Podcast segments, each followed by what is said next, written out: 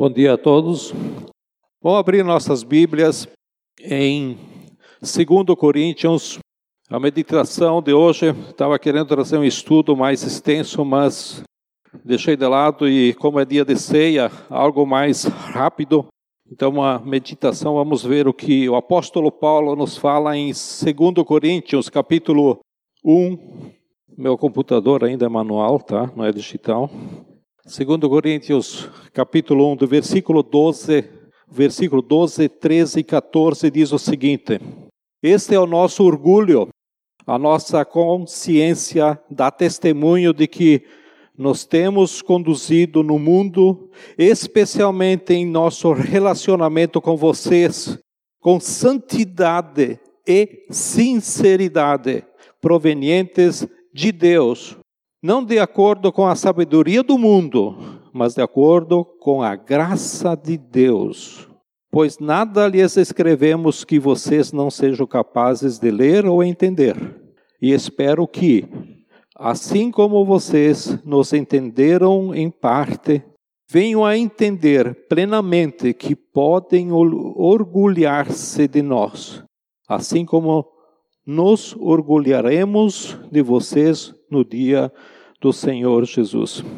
Então, hoje eu quero ver com vocês algo que o apóstolo Paulo fala nessa segunda carta de Coríntios e quero me deter só no versículo 12, e especificamente duas palavras no versículo 12 que diz o seguinte: Este é o nosso orgulho, a nossa consciência dá testemunho de que nós temos conduzido no mundo, especialmente em nosso relacionamento com vocês, com essas duas palavrinhas, santidade e sinceridade proveniente de Deus. E eu vou pegar aqui a palavra sinceridade. Sei que alguns de vocês já ouviram a definição que vou dar agora. A palavra sincero, sincero é uma palavra interessante na língua latina, que vem de dois termos latinos, sincera, ou seja, sem cera, que forma sincero. Ela tem a ver com algo que acontecia no mercado. Quando aquele povo ia para o mercado, tinha os vasos, tinham as jaras ah, de barro e até panelas de barro. O Ayrton tem uma, tá? Se vocês querem provar da comida que ele faz da panela de barro, parece que é muito, muito, muito saudável. E alguns comerciantes compravam essas panelas de barro de segunda qualidade. E essas panelas de segunda categoria eram aquelas que na fabricação elas criavam pequenos microsporos ou pequenas bolinhas, bolhas, bolinhas na hora de cozinhar a argila no forno, né? Que, que ia para o tempero, ou a panela, ou aquelas, aquelas vasilhas, as bolhas, as pequenas bolhas, as micro bolhas, elas explodiam e ficava os pequenos buraquinhos, os microsporos. Se você colocasse água naquelas vasilhas ou panela, a água começava a ir embora começava a vazar. O comerciante comprava aquelas panelas, aquelas charas, né, de segunda categoria e encerava com cera os vasos. Ele dizia que era vaso bom ou panela boa e enchia de água e estava tudo bem, porque os buraquinhos foram fechados com cera. Agora, quando você cozinhava alguma coisa, o que, que acontecia com a cera? Ela derretia, exatamente. E a água ia embora. Ah. Esse é o sentido da palavra latina sincero, sem cera. Ela vem do sem cera, sincero. E agora aqui tem o sentido de outra palavra, tem uma palavra que ela é formada por dois termos gregos, que é sol e juízo. Então se forma a expressão juízo do sol, que quer dizer sinceridade. Tá? Sinceridade, juízo do sol. O que tem a ver o juízo do sol? É que quando você ia comprar um vaso desses, Você não podia pôr no fogo ou aquecer o vaso, porque lá na loja, lá no mercado, não tinha onde você testar com o fogo. Então você pegava o vaso, saiu para fora da loja e colocava o fundo do vaso, tá, contra a luz do sol. E você olhava por dentro. E aí o que que acontecia? É, tá? Então apareciam os buraquinhos. E se você pudesse ver esses micros pontinhos onde a luz contra entra, né? E às vezes eu creio até que ela entrava mesmo com a cera. Então significava que aquele vaso não prestava. E aí ele não passava no teste do sol. Essa frase eu quero que vocês gravam. Não passava no teste do sol. E Paulo, quando fala de sinceridade, algumas traduções talvez na sua Bíblia esteja até integridade, ele está falando a respeito da sua vida. Ele está dizendo assim: Olha, eu me tenho colocado no sol, ou seja, diante do sol da justiça que é Deus, e não há nada camuflado em mim, porque eu sou verdadeiro eu sou íntegro. Era aquela sinceridade, integridade diante de Deus, o sol da justiça. Vocês estão me acusando, ele falava, vocês estão me acusando de tanta coisa, mas no teste da presença de Deus eu encontrei a minha integridade. E meditando nesse estudo, faz pensar no nosso Brasil. Como nós precisamos de homens e mulheres que possa viver o teste do sol. Viver com sinceridade, viver com integridade. Billy Graham diz que ser íntegro é ser a mesma coisa no privado no que você é no público. E nos últimos meses, a gente acorda de manhã diante dessa situação dos políticos brasileiros e companhia, você se pergunta: quem será que hoje foi preso ou vai ser preso pela Polícia Federal, pela Lava Jato? E, né? e às vezes a gente fica vendo e ouvindo aquelas fitas gravadas que foram ou vieram à tona, né? É, não só essas últimas do Joés de Batista com o Temer, mas as de antes também. E aí, às vezes, a desculpa que eles dão é essa não, mas isso é a vida privada, não tem nada a ver com a vida pública. Se a gente não é íntegro na vida privada, a vida privada quer dizer na vida pessoal, na vida particular, a gente não é íntegro na vida pública também. Isso não funciona, não tem como, não dá certo. A vida não é desse jeito. Por quê? Porque, de alguma maneira, quando a gente for aquecido pela circunstância da vida, ou pelas pessoas, a cera da hipocrisia vai se derreter e vai vazar tudo aquilo que está dentro de, da gente. Não tem jeito de esconder de fato o que a gente é. Durante o congresso promovido pelo americano Billy Graham, que eu falei antes também, certamente alguns de vocês conhecem, já tem livros dele por aí, mais de 7 mil evangelista, evangelistas estiveram reunidos numa grande reunião para programar o avanço do reino de Deus por toda a terra.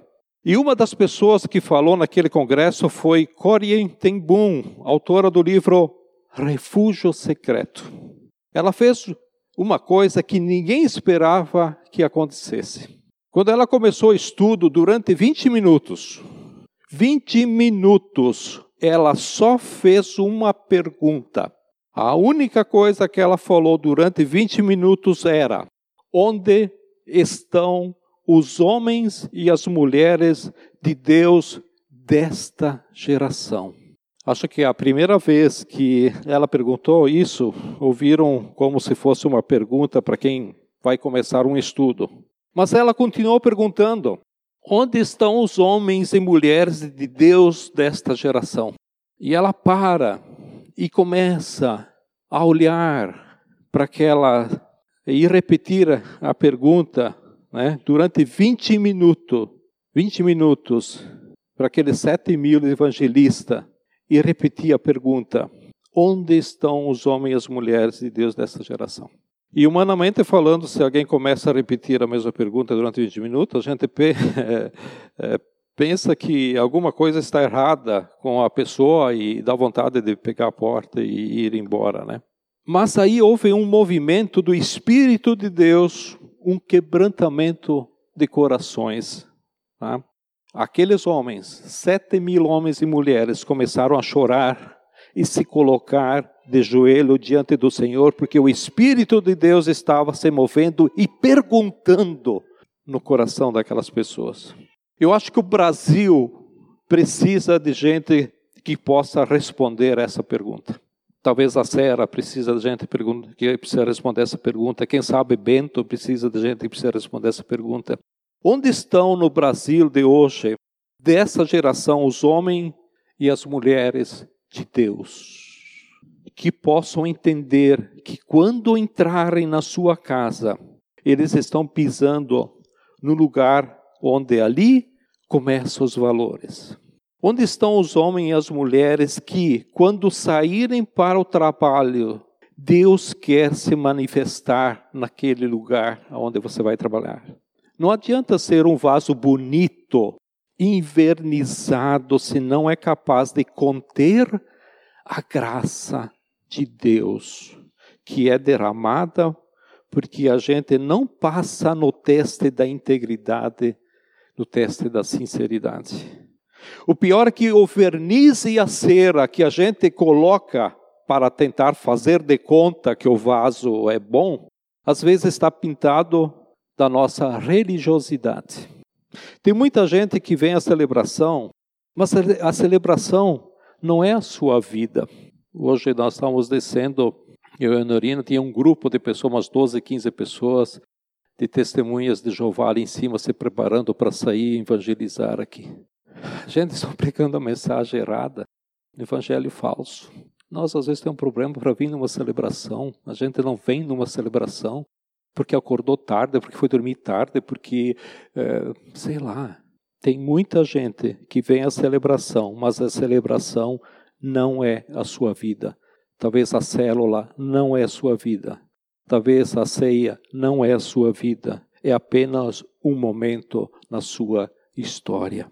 Em Ezequiel, se você quer ver isso depois em casa, no capítulo 11, Velho Testamento, o Ezequiel era um profeta fala que os líderes do povo daquele país foram procurar o profeta numa situação de crise da nação, de muito, a nação está passando muitos problemas. Eu imagino o Brasil hoje. Tá? E o profeta ficou muito animado quando viu aqueles homens sentados na sala da sua casa e eles disseram assim: profeta, ora por nós, ora pela nossa fé e comer. E ele começou a orar. E no capítulo 8, é um pouco extenso ali, se você pegar Ezequiel para ler. E no capítulo 8 fala que espiritualmente ele foi arrebatado. Ele foi, a expressão que tem aí é, é que ele foi puxado pelo cabelo. O corpo ficou, ficou aí, mas ele foi arrebatado. E o Senhor disse para ele: Vai até o templo e bem próximo da parede do Santo dos Santos, que era o templo, que tem os Santos dos Santos, ali dentro estava a arca, estava a presença de Deus, entra lá, pelo lado de fora, na parede, e abra um buraco na parede e coloca teu olho lá. Um buraquinho pequeno, só para olhar, só para colocar teu olho. E a Bíblia diz que quando ele coloca o olho lá, ele vê coisas abomináveis, odiosas, insuportáveis, detestáveis e mais, não eram possíveis de serem ditas. Deus aí vai dizer para o profeta: esse povo que está aí sentado na sua sala pedindo oração, eu não posso ouvir a oração desse povo, porque dentro deles tem coisas abomináveis. Abomináveis. Se a gente não passa no teste da integridade, no teste da sinceridade aos olhos de Deus, nós seremos os homens e mulheres que não, que não, que não faremos diferença em nenhuma geração. Não faremos diferença. A nossa própria vida não vai ter diferença. Na nossa casa não vai ter diferença. No nosso trabalho não vai ter diferença. Na nossa sociedade não vai ter diferença. Porque tem microsporos pequenos buraquinhos que vai fazer toda a graça de Deus desaparecer. Ela vai embora. O segundo teste que Paulo fala também está no versículo 12, que diz: A nossa consciência dá testemunho de que nos temos conduzido no mundo, especialmente em nosso relacionamento com vocês, com santidade e sinceridade. Até aqui. Sinceridade nós vimos até agora. Agora nós vamos ver a palavrinha santidade. Eu quero só me deter nessas duas palavras hoje de manhã. Aqui, a santidade precisa ser entendida como uma expressão de Deus em mim, em contraste com minha humanidade. Ou seja, eu vou explicar isso. Não tem ninguém aqui que, se olhar para o seu vaso contra o sol de Deus, não vai encontrar os seus microsporos, os seus furinhos.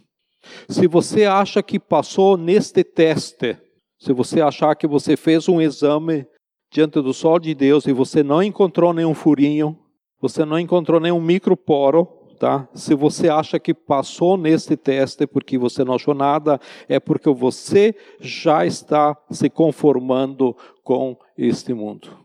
Este é o teste da santificação. Há algo grandioso de Deus que acontece conosco com este vaso quebrado, rachado, cheio de buraquinhos, pequenos ou grandes, depende da sua história, que só Deus pode fazer na nossa vida. É quando ele tira a cera ou o verniz da religiosidade e nos enche com o Espírito Santo.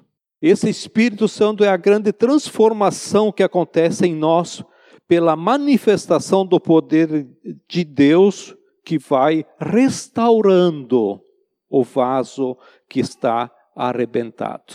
Se eu achar que meu vaso não está arrebentado, não tem furinho, como é que Deus vai restaurar? Às vezes eu posso restaurar ele somente com cera. Muitos de nós não entendemos que precisamos ser revestidos pelo poder de Deus, pela graça de Deus, transformando a nossa vida. Aí sim vamos fazer diferença nessa terra. Aí adoramos a Deus de um modo diferente. Que louvor maravilhoso que tivemos aqui. Que letras. Você pensa na letra, você entra na letra, tá? E louva a Deus em espírito. Puxa, que privilégio poder ter essas músicas como tivemos hoje de manhã, de poder adorar a Deus. E às vezes nós abrimos a boca assim, não, não. Às vezes ficamos ali meio. Aí adoramos a Deus de um modo diferente. Não só na música, mas daquilo que eu faço. Aí podemos ser a resposta de Deus para essa geração. Às vezes a gente nem está aí com o teste do sol. A gente nem está aí.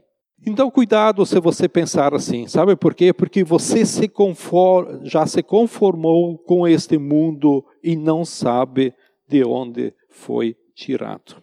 Quando não somos a resposta de Deus para essa geração, quando não temos a resposta de Deus para nossa alma, quando não temos a resposta de Deus para nossa casa, quando não temos a resposta de Deus para a sociedade que nós vivemos, quando não louvamos, quando não levamos, levamos a resposta de Deus para o nosso trabalho, porque na verdade, na verdade, a graça de Deus foi embora. Passou pelos microsporos, passou pelos furinhos. Paulo está aqui diz, dizendo é que aqueles homens olharam para ele e disseram assim aqui em Coríntios: Paulo, você não tem as credenciais, o crédito, a formação de ser apóstolo. E ele disse: Sim, eu tenho, porque eu tive um encontro com Jesus no caminho de Damasco. E quando cheguei em Damasco, Jesus me chamou para ser apóstolo dos gentios, que são os não-judeus. Por isso que chegou o evangelho até nós. A minha credencial, o apóstolo Paulo está dizendo, é Cristo. Ah, mas você não tem autoridade das cartas que eu tenho na mão. Ele dizia: Minha autoridade vem do Espírito Santo de Deus, porque eu nunca preguei com a sabedoria dos homens, mas na autoridade do poder da graça que Ele me deu. Olha, nós desconfiamos da sua honestidade. Talvez você não esteja dizendo a verdade. Ele dizia: Eu me coloquei debaixo da luz para o Senhor revelar a verdade na minha alma. Eles questionavam o amor do, do apóstolo Paulo que ele tinha pela igreja pelo trabalho e pela obra. E ele dizia: Eu amo a Jesus, a ponto de sofrer por ele.